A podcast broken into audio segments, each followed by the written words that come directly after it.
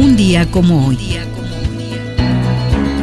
13 de enero, pero de 1998. La NASA informa el descubrimiento mediante la sonda Prospector de agua congelada en los polos de la Luna. Una sonda espacial de la NASA encontró ayer hielo en pequeños depósitos naturales a través de miles de kilómetros cuadrados en ambos polos de la Luna. La presencia de agua congelada, descubierta por la sonda lunar Prospector, respalda los planes para establecer en el satélite natural de la Tierra una base permanente como estación de abastecimiento. El oxígeno podría ser utilizado para respirar y el hidrógeno como combustible de cohetes. En el ambicioso proyecto de la NASA participa como investigador principal en el área de campos magnéticos el argentino Mario Acuña, astrofísico con más de 30 años de experiencia en la Agencia Espacial de los Estados Unidos. La sonda lleva instrumentos que pueden detectar partículas alfa, rayos gamma y neutrones y un equipo de radar. Los datos que transmiten a la Tierra permiten a los científicos analizar la composición de la superficie lunar, medir la gravedad y cualidades magnéticas.